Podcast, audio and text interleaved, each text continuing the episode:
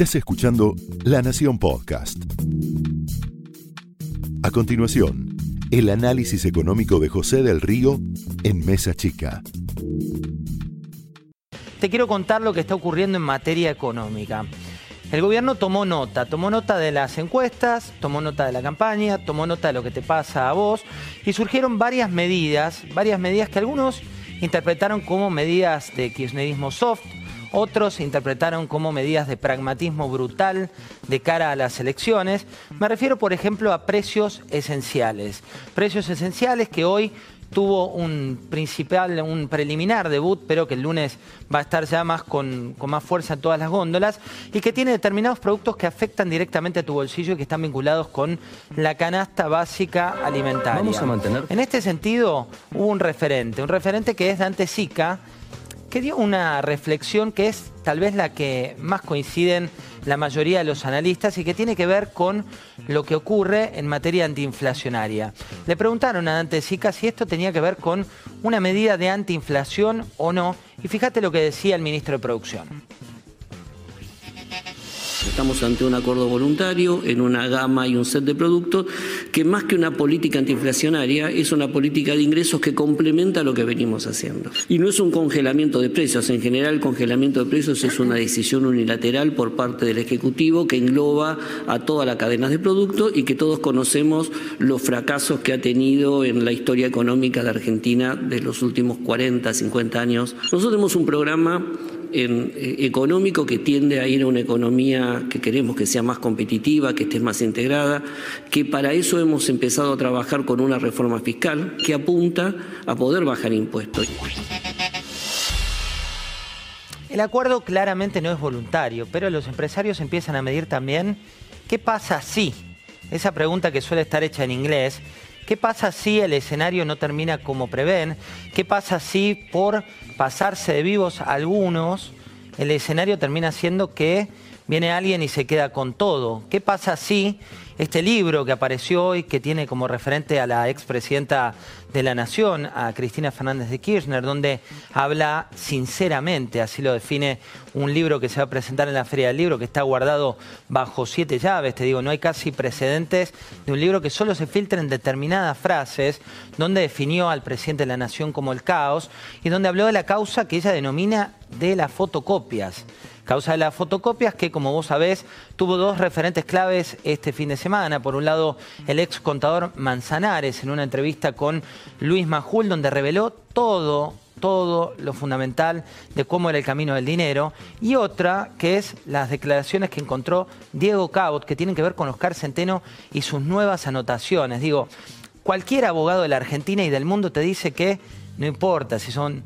fotocopias, cuadernos, de hecho los cuadernos originales fueron el material de trabajo de Diego, pero más allá de eso, en términos jurídicos, con la cantidad de arrepentidos, con la cantidad de empresarios que declararon, con la cantidad de exfuncionarios del riñón más cercano que declararon, no sirve minimizar esa causa. Y vuelvo a tu economía, y vuelvo a tu economía con algunas declaraciones profundas. Por un lado tenés esto de precios esenciales. Por otro tenés el plan Vidal de congelamiento de tarifas en la provincia de Buenos Aires, bastión electoral del 36% de la Argentina. Por otro tenés el dólar, el dólar que empieza a dejar de ser noticia por este congelamiento que también se definió a partir de la intervención del Banco Central. Y hay un factor, una paradoja que se da en nuestro país. Cuando hablábamos hace unos años y también hace unos meses decíamos cómo nos vemos y cómo nos ven. ¿Cómo nos veían en el mundo? En el mundo nos veían como un país en desarrollo, un país que iba camino a un cambio, un país que buscaba una solución para los problemas de fondo. ¿Y cómo nos veíamos nosotros? En el medio de una crisis económica, con tarifas que te agobian, con los aumentos que afectaban a tu bolsillo, con la inflación galopante. ¿Qué pasó ahora?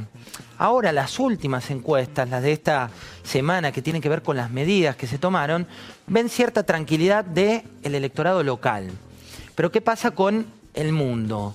El mundo lo puedes leer de varias formas. Una es el riesgo país, el índice este que tiene como referente al JP Morgan, pero también que tiene como referente un, mm, un puntaje que fue de 991 puntos de pico, pero que terminó el día con niveles de 2014. ¿Y qué le preocupa al mundo? Al mundo le preocupan dos cuestiones. Una, el factor político. Dicen, bueno, a ver si esto duraba solo cuatro años y volvía el otro recargado. Y también les preocupa el factor económico, que es, bueno, ¿quién va a pagar las cuentas si cambia el escenario político? La estrategia electoral, claro está, está en polarizar Cristina versus Macri. La estrategia electoral está hablar del fantasma de Cristina. Esa estrategia en cabotaje te sirve mucho. En el mundo empiezan a creer que eso puede suceder. En el mundo empiezan a creer que puede ser Cristina la que gane y eso lo lees en el riesgo país, lo lees en el costo de financiamiento, lo lees en algunas declaraciones de embajadores y lo lees en la dolarización preelectoral. Siempre que vienen las elecciones, te digo para que no te alarmes excesivamente, se da una dolarización de los argentinos. En marzo duplicó a febrero, pero es menos que la última elección pre-corralito. Y te voy a llevar a pre-cepo, perdón. Y te voy a llevar a una declaración del día de hoy que tuvo como protagonista María Eugenia Vidal ante los empresarios más referentes de la Argentina. Esto ocurría con un auditorio que hace pocos días aplaudía a otras personas, pero fíjate lo que decía Vidal. Elegir el camino profundo, no el del atajo, poner los cimientos, hacer lo que no se hizo durante décadas, empieza a mostrar resultados. Seguramente muchas de las cosas sobre las que les voy a hablar, si las hubiera prometido en campaña en el 2015, no me hubieran creído. La enorme mayoría de los argentinos quiere cambios como este. No quiere más 80 años de líderes mesiánicos, quiere equipo, y no equipo solamente de un espacio político, equipo de toda la política y equipo de todos los argentinos. Y Vidal le confirmó lo que era un secreto a voces, pero algo que decía en el plan B, el plan B corta no existe. El plan Vidal es la reelección, va a ir por la reelección en la provincia de Buenos Aires. El presidente de la Nación también habló de su campaña. Esto fue el análisis económico de José del Río en Mesa Chica, un podcast exclusivo de la Nación.